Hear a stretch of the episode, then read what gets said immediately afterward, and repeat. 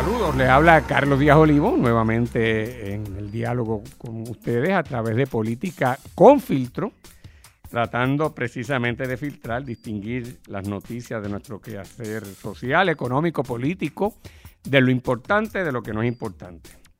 Y quería en esta ocasión compartir con ustedes el proceso de residenciamiento que se está llevando en los Estados Unidos contra el presidente Donald Trump. Y precisamente no solamente discutir y explicar los detalles de qué es eso de residenciamiento, sino ver qué implica eso en Estados Unidos y qué puede implicar también para nosotros los puertorriqueños, porque a veces hay cosas importantes que están pasando en Estados Unidos. Nosotros nos concentramos en lo inmediatez de lo que ocurre aquí en Puerto Rico y no le damos seguimiento a esos asuntos que son importantes. Así que me parece que vale la pena dedicarle unos minutos a entender qué es lo que está pasando en Estados Unidos y con Donald Trump. Pues en Estados Unidos, eh, la Cámara de Representantes tomó la determinación de residenciar al presidente Trump. ¿Qué es residenciar a un presidente? Sencillo, es un proceso de formularle cargos al presidente de los Estados Unidos por parte del Congreso para expulsarlo del cargo. En otras palabras, en nuestro sistema democrático, los presidentes, al igual que los gobernadores y gobernadores en Puerto Rico, se eligen por cuatro años espera que acaben los cuatro años y ahí se va. Lo interesante del residenciamiento es que usted puede sacar a un presidente o a un gobernador antes de que pasen los cuatro años formulándole cargos. La constitución de Estados Unidos dice que las razones para poder expulsar a un presidente aparecen en el artículo 2, sección 4 de la constitución, es cuando ese presidente haya cometido un acto de traición, sea objeto de soborno o haya cometido algún tipo de crimen eh, mayor o algún tipo de delito menos grave que implique deshonestidad.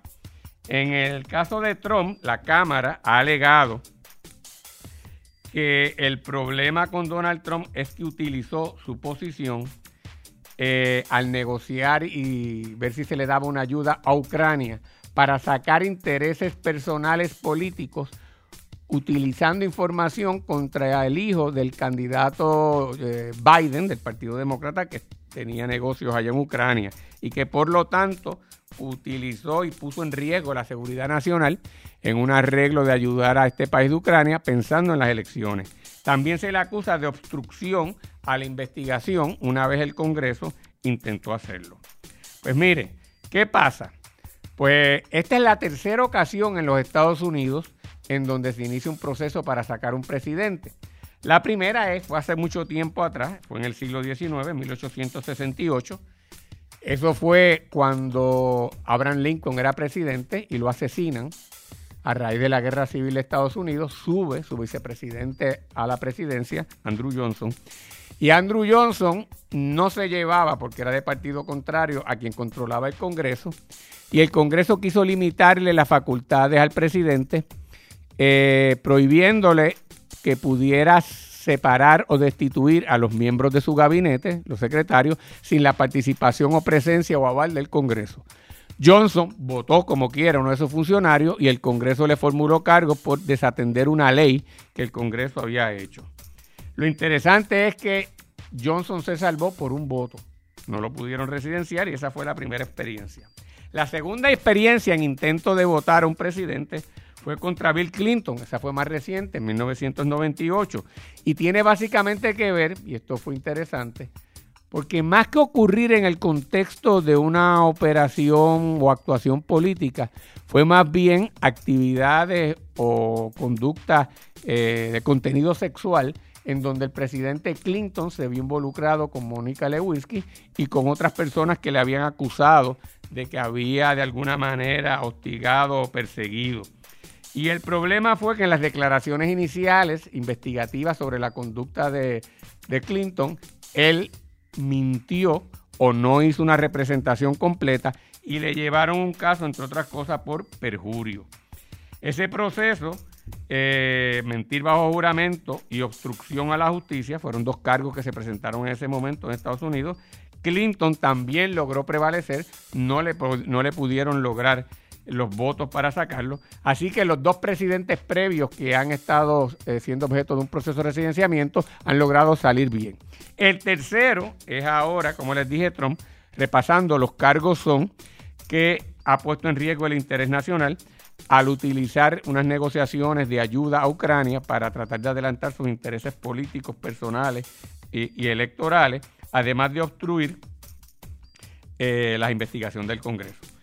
Ahora que la Cámara, por lo que acabo de explicar, le ha dado para adelante ese proceso, eso pasa al Senado, porque la Constitución de Estados Unidos dice que la Cámara decide actuar, formularle cargos para sacar al presidente, pero quien decide si lo saca o no es el Senado. Pues eh, recientemente Nancy Pelosi, la presidenta de la Cámara, eh, echó para adelante el proceso, se lo refirió al Senado y nombró lo que se llama unos managers de residenciamiento, que no es otra cosa que una especie de fiscal o promotor que va a ir al Senado a anunciar y decir cuáles son los cargos que el Congreso, la Cámara de Representantes entiende que hizo eh, mal el presidente y que justifica sacarlo. ¿Qué pasa de ahí en adelante? Pues mire qué interesante. El Senado es el que va a decidir, los senadores se van a convertir en jurados para votar si están de acuerdo o no con lo que dice la Cámara. Pero, ¿quién lleva a cabo ese proceso en el Senado? ¿Quién lo dirige? Pues lo dirige el juez presidente del Tribunal Supremo de los Estados Unidos, porque así lo dispone la Constitución. Así que el juez John Roberts el que lo va a tener a cargo. Roberts, tan pronto llega allí, él va a iniciar el proceso, se le juramenta, él le toma juramentación a su vez a los 100 senadores que forman parte del Congreso de los Estados Unidos y entonces ahí es que empieza el proceso. Usualmente eh, el proceso lo inicia los gerentes, los promotores, los fiscales que envía eh, la Cámara de Representantes, que leen los cargos contra el presidente. Entonces, usualmente el Senado, o se esperaría que el Senado, bajo las reglas que, operan este proceso y que se aprueban para esto, establece una especie de turnos y de duración de participación eh, y se define si va a haber algún testigo adicional o no. Recuerde que los testigos iniciales sobre lo que hizo Trump eh, y de lo que hizo mal, y pues por eso es que se le hace el residenciamiento, lo hizo la Cámara. La pregunta es si el Senado puede hacer o presentar sus testigos adicionales y si, por ejemplo, Recuerden que el Senado lo, controla los republicanos. Si los demócratas opositores de Trump quieren presentar testigos adicionales, si los republicanos que controlan el Senado le pueden decir, no, descansamos con lo que tú tienes. Eso no está del todo claro. Lo va, es una de las cosas que habrá que decidir allí. Es uno de los asuntos que podría referirse al juez presidente para que resuelva esos elementos procesales. La tradición anterior en los dos casos que le dije de Andrew Johnson y de Clinton, los jueces presidentes han sido muy cautelosos, no han querido eh, entrar en mucho dime y direte y deja que sea el propio cuerpo quien decide. Eh, así que los demócratas van a presentar su evidencia contra el presidente y después que presentan su evidencia, Casablanca, es decir, el presidente va a presentar entonces su defensa. Lo va a hacer eh, Patsy Paul, es el abogado personal de Trump principal. Y también va a estar Jay Sekulow, que es el que tiene también parte de la representación del presidente. Allí entonces se va a adjudicar si se dieron las violaciones que se le imputan al presidente.